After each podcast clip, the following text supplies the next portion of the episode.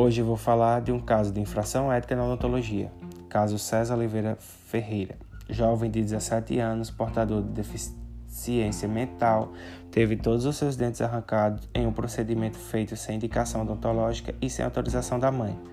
O rapaz dirigiu-se ao Hospital Regional da Asa Norte, integrado à Rede Pública de Saúde do Distrito Federal, para extração de dois dentes cariados. Entretanto, o dentista responsável pelo ato, Wilson Oliveira Santos, aplicou anestesia geral e removeu 28, de, 28 dos seus dentes numa cirurgia desastrosa.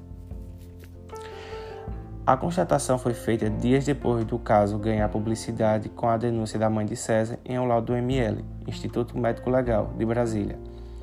A perícia concluiu que tecnicamente não havia qualquer necessidade de extração dos outros 26 dentes do jovem. O diretor do ML afirmou na ocasião não existir qualquer problema grave nos dentes do paciente.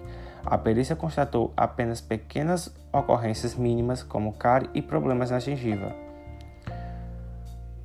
A família conseguiu que o, que o profissional concordasse com o acordo indenizatório pelo qual depositará em uma caderneta de poupança 17 parcelas no valor de 3 mil reais, a soma de 51 mil. Porém, o acontecido permanece fixado na cabeça de César e de sua família.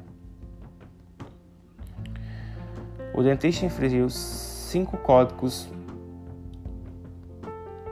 da ética. Código 3: exagerar em diagnóstico, prognóstico e terapêutica. Código 4. Deixar de esclarecer adequadamente os propósitos, riscos, custos e alternativas do tratamento. Código 5. Executar ou propor tratamentos desnecessários ou para a qual não esteja capacitado.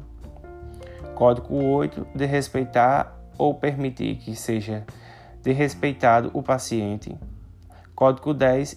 Iniciar qualquer procedimento ou tratamento odontológico sem o consentimento prévio do paciente ou do seu responsável legal, exceto em caso de urgência ou emergência.